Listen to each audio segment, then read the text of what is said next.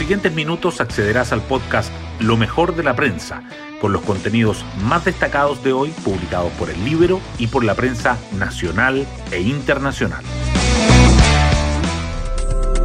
Buenos días, soy Magdalena Olea y hoy es miércoles 22 de diciembre.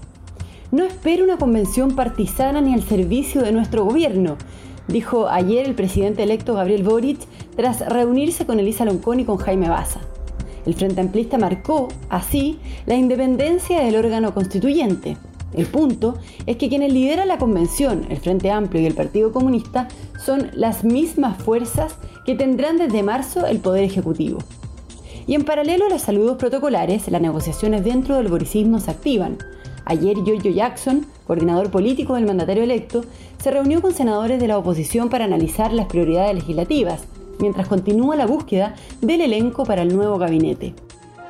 Las portadas del día. Los efectos del triunfo de Gabriel Boric en la elección presidencial siguen acaparando los titulares.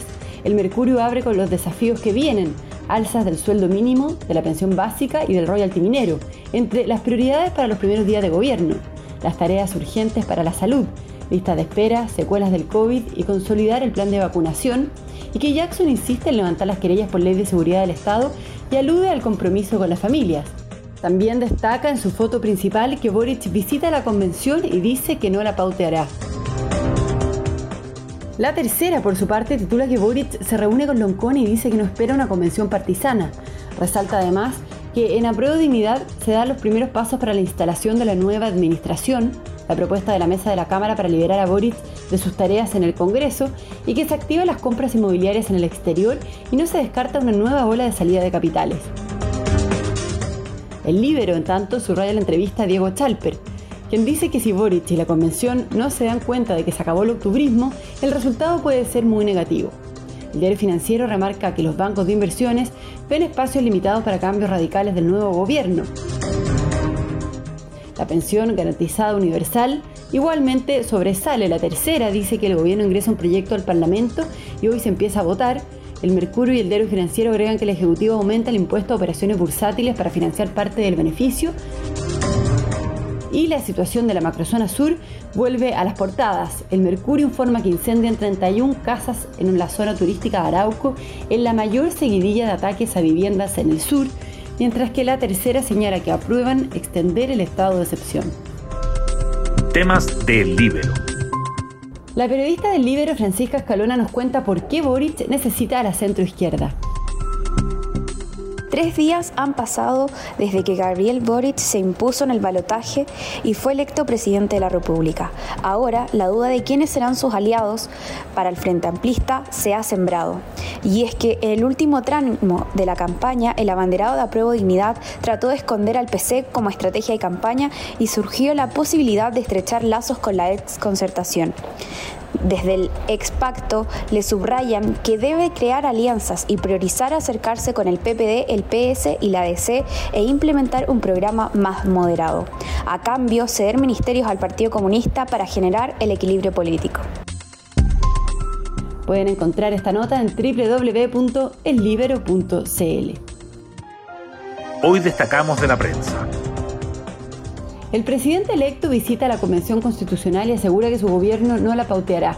Gabriel Boric se reunió primero con Elisa Loncón y con Jaime Baza, luego con la directiva ampliada. Tras los encuentros, declaró que no espero en ningún caso una convención partisana al servicio de nuestro gobierno, porque no es lo que corresponde. La convención va más allá de la coyuntura. Agregó que todos tenemos que poner lo mejor de nosotros mismos, independiente de nuestras diferencias políticas, para que este proceso tenga éxito. Sueldo mínimo, pensión básica y royalty surgen entre las prioridades de Apruebo Dignidad. Los dirigentes de la coalición que gobernará desde marzo comentan los temas que buscarán priorizar y el jefe político de Boric, Giorgio Jackson, se reunió con senadores de oposición para revisar la agenda de las cuatro semanas de labor parlamentaria restantes. Durante los próximos días se buscará formar un equipo político que esté a cargo del casting para la futura administración, mientras el bloque zanja si se abrirá o no a otras fuerzas. El mercado modera el pesimismo y los activos chilenos repuntan tras la caída del lunes. El IPSA subió 1,3% en medio de una jornada positiva en las bolsas globales, mientras el dólar bajó levemente aunque se mantiene sobre los 870. El mercado valoró las señales de moderación del presidente electo y espera las próximas definiciones.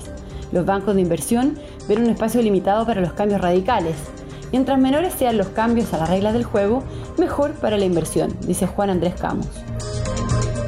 Es el minuto de que nuestro sector repiense la manera como se va a reorganizar políticamente, dice el convencional Cristian Monkeberg, y destaca que la centro derecha está de pie y cree que su partido, Renovación Nacional y Evópoli, podrían reagruparse con fuerzas de centro.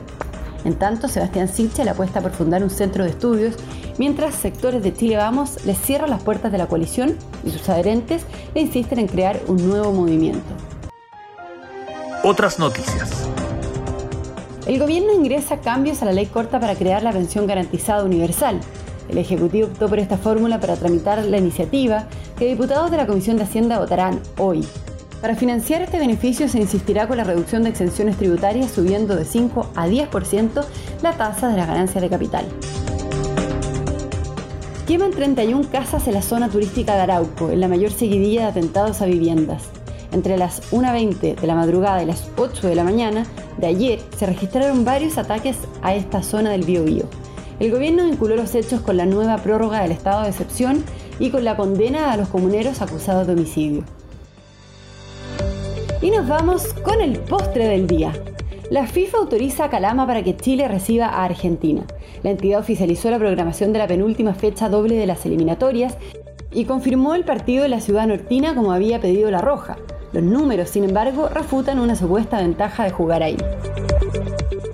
Bueno, yo me despido, espero que tengan un muy buen día miércoles y nos volvemos a encontrar mañana en un nuevo podcast de lo mejor de la prensa.